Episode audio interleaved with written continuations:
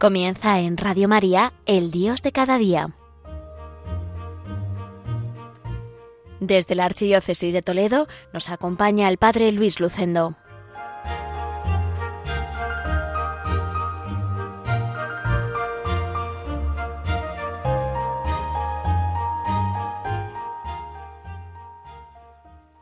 Muy queridos oyentes de Radio María, reciban un cordial saludo desde Villacañas en el programa El Dios de cada día.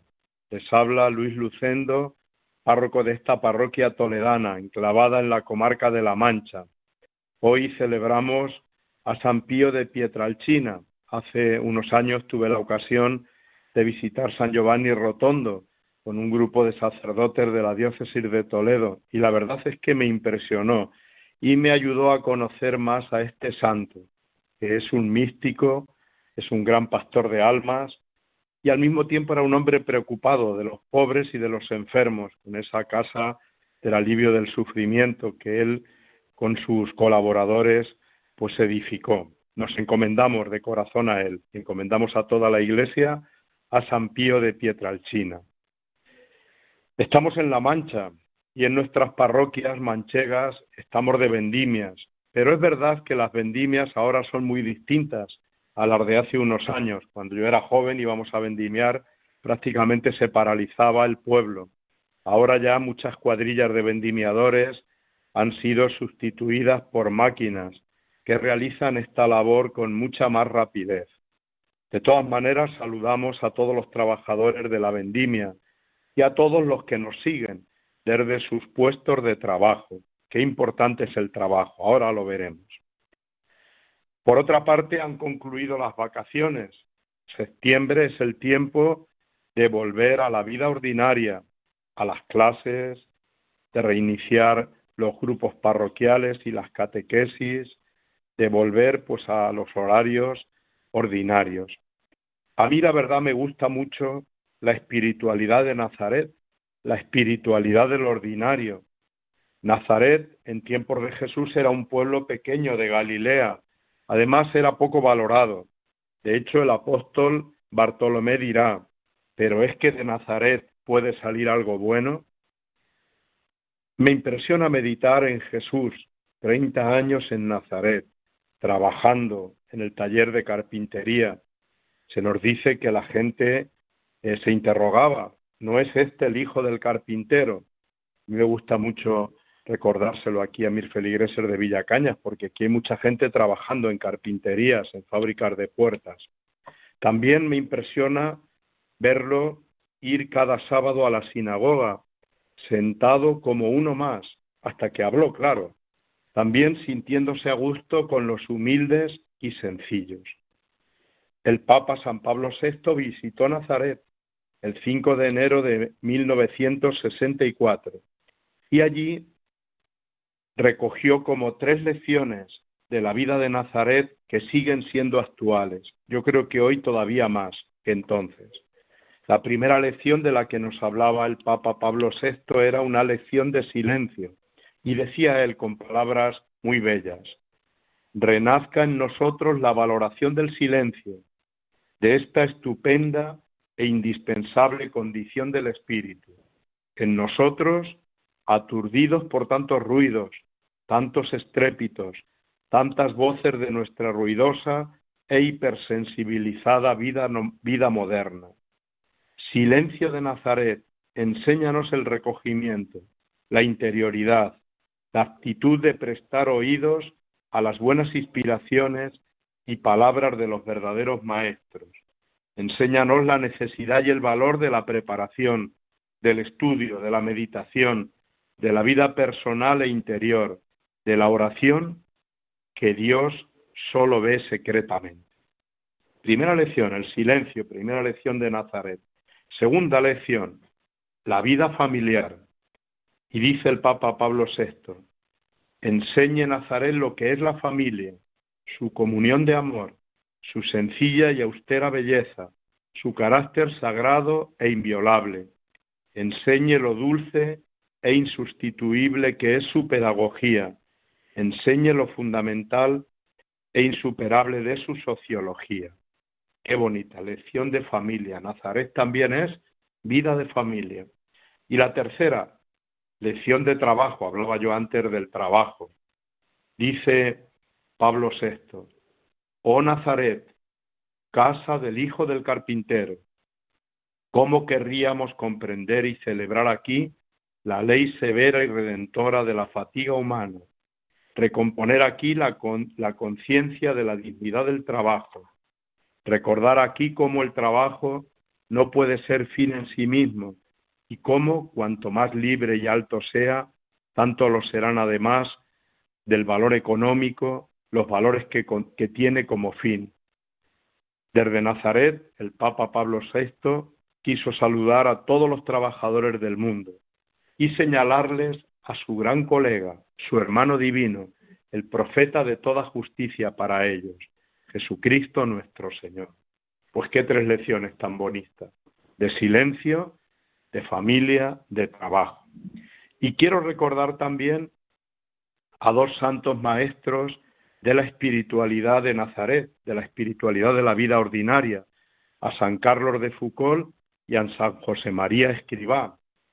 San Carlos de Foucault vivió impresionado por la humildad que rodea la encarnación del Hijo de Dios. Decía, Dios, el ser infinito, el todopoderoso, haciéndose hombre, el último de los hombres. Y desde aquí descubre su vocación.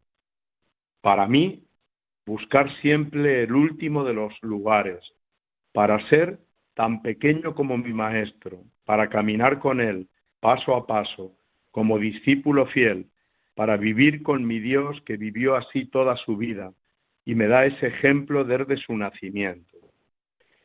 Expresión de la humildad de Jesús en su vida oculta de Nazaret, era para él muy importante vivir así su vida. Para él, para Carlos de Foucault, Nazaret es vida oculta, vida ordinaria, vida de oración, de trabajo, de virtudes silenciosas. Todos estamos llamados en nuestra vida diaria a vivir la humildad de Cristo y de María en Nazaret. Para Carlos de Foucault, Nazaret es un modo de ser y de estar entre las personas y con las personas, sin hacer nada espectacular, viviendo con los demás y como los demás, participando como uno más en las preocupaciones de cada día. Se trata de una vida sencilla, de trabajo, encarnada en una realidad concreta y vivida día a día entre los pobres y humildes de nuestros entornos cotidianos o donde la realidad nos sitúa. Podemos decir que Nazaret es Villacañas y cada uno de nuestros pueblos y ciudades. Y también San José María Escribá nos enseña el camino de la santidad en la vida ordinaria. Él tenía una frase, hacer en decasílabos de la prosa ordinaria, hacer poesía de la, de la prosa ordinaria. Y destacaba sobre todo valorar mucho la familia y el trabajo bien hecho. Tiene unas frases preciosas sobre el sentido cristiano del trabajo. Dice, en la línea del horizonte parecen unirse el cielo y la tierra, pero no. Donde en verdad se juntan es en vuestros corazones, cuando vivís santamente la vida ordinaria. En un laboratorio, en el quirófano de un hospital, en el cuartel, en la cátedra universitaria, en la fábrica, en el taller, en el campo, en el hogar de familia y en todo el inmenso panorama del trabajo, Dios nos espera cada día. Hay que hacer seguía diciendo este santo español, un trabajo bien hecho. No hay que hacer chapuzas. Si quieren mucho a una mujer, no le ofrecen algo que no valga nada, le ofrecen algo que cuesta un sacrificio. Pues a Dios le debemos ofrecer nuestro trabajo y se lo debemos ofrecer bien hecho. Bueno, pues aquí acabamos este momento, este primer momento del programa El Dios de cada día. Ahora vamos a seguir reflexionando, pero con una canción. Vamos a orar con Hakuna, un grupo de música religiosa que ahora está muy de moda. Estos días ha presentado un nuevo disco y ha tenido un concierto en Madrid con mucha asistencia de jóvenes. Ellos tienen una canción que se titula Noche, que es una oración de intercesión por tantas personas y tantas necesidades. Pues os invito a todos los oyentes de Radio María a interceder, a orar con Jacuna. Escuchamos noche.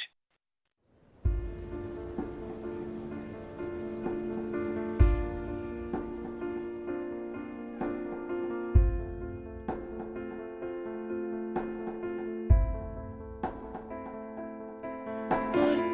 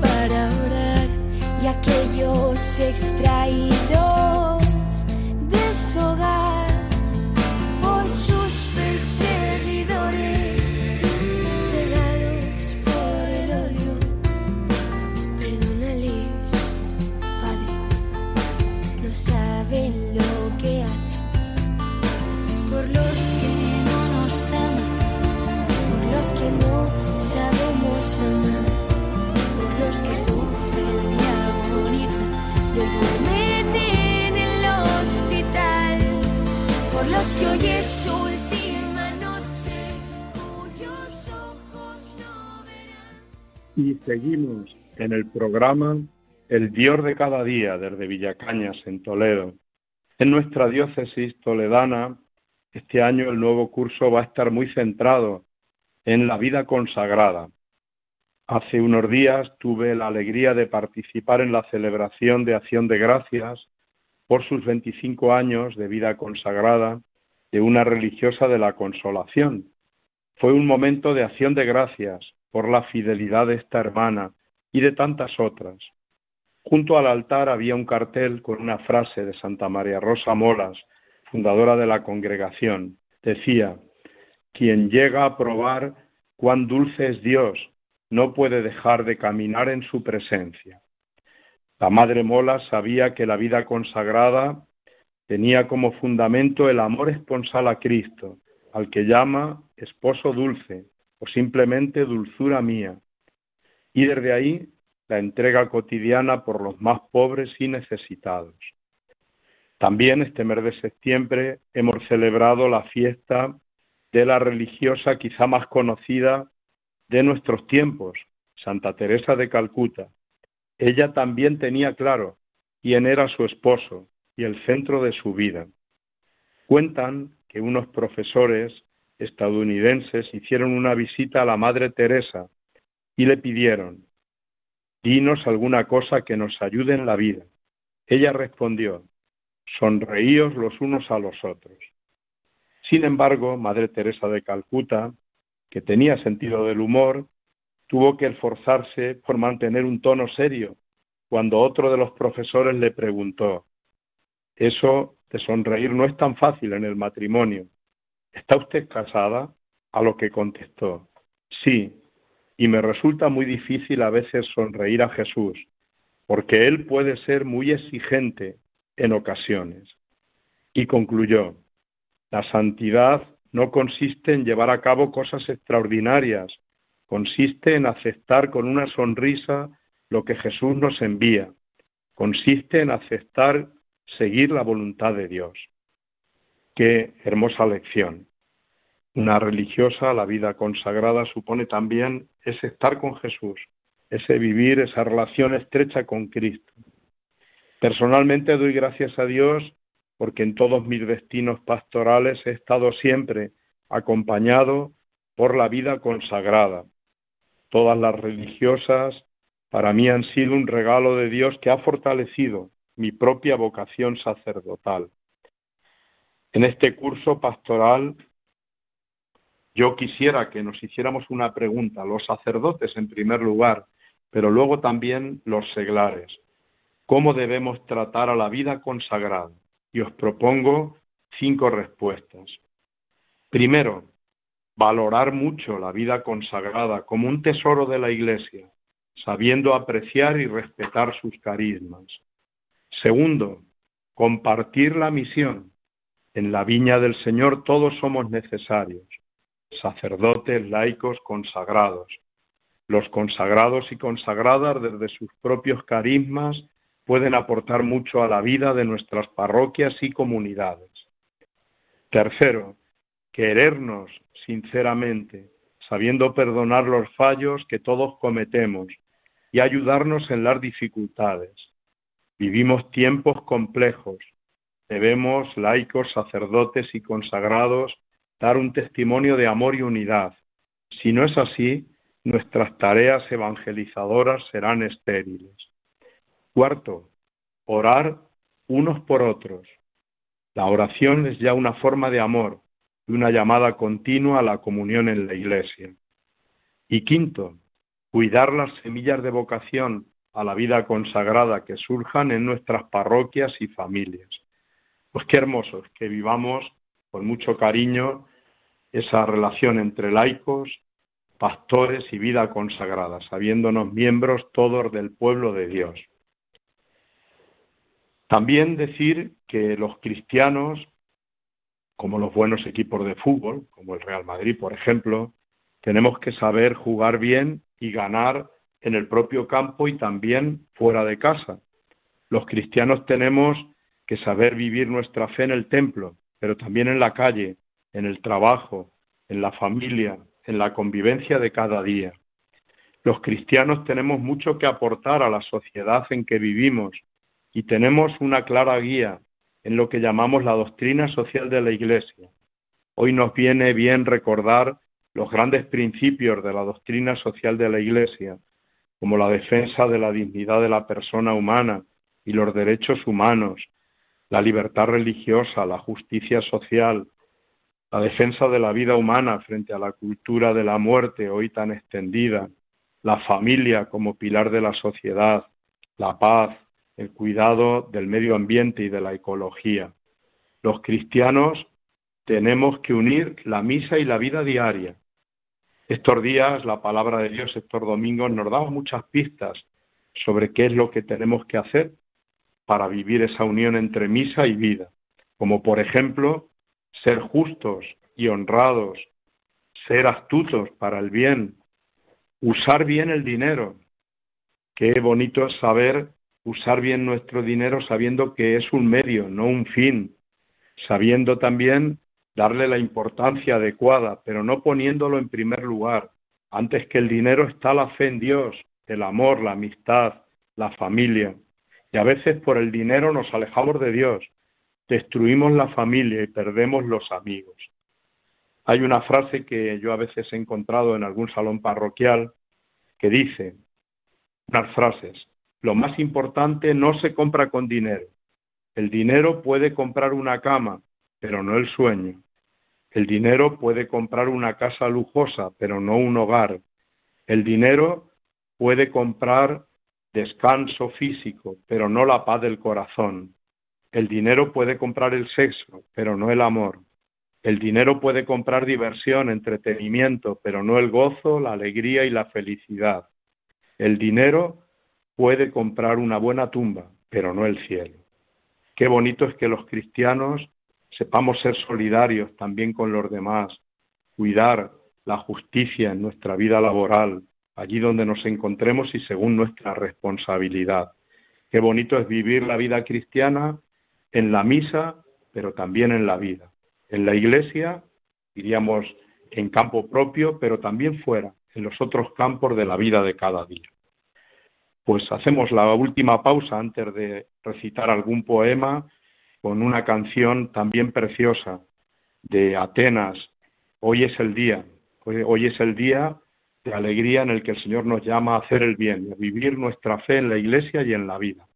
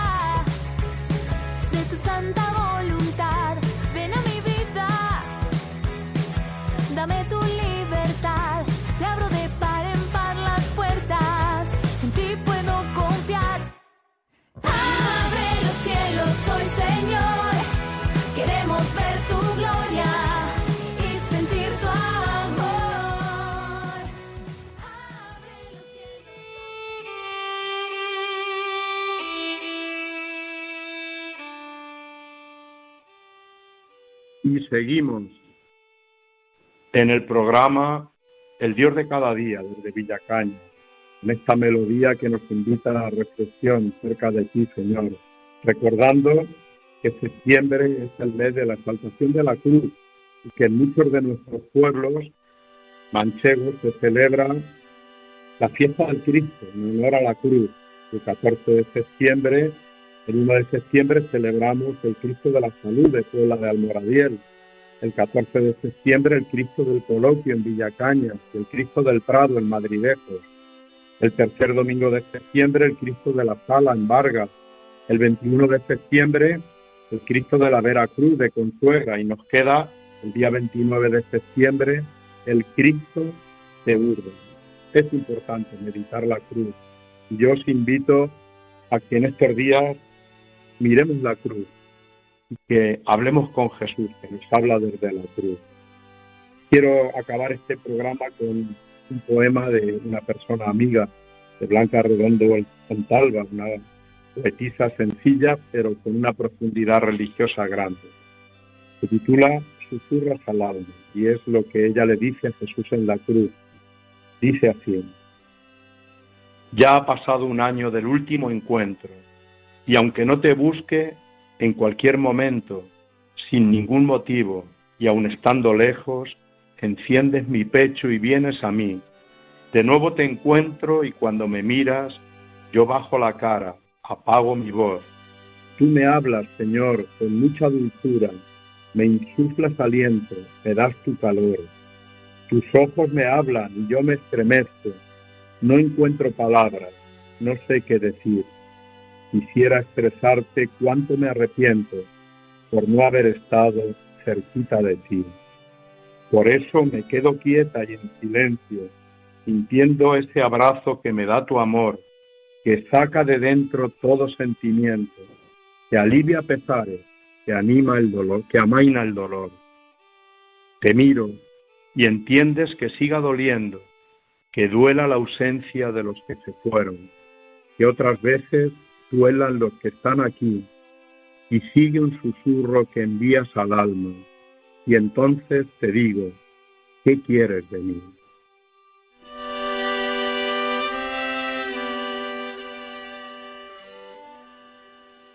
Pues queridos oyentes de Radio María, ha sido una alegría grande poder compartir estos minutos. Os invito a que miremos la cruz en estos días y en la cruz de Cristo encontremos nuestra fuerza para nuestras dificultades y la alegría del corazón. Un saludo muy cordial desde Villacañas, en Toledo. Que sigan escuchando esta radio tan querida para todos nosotros, la radio de la Virgen, Radio María.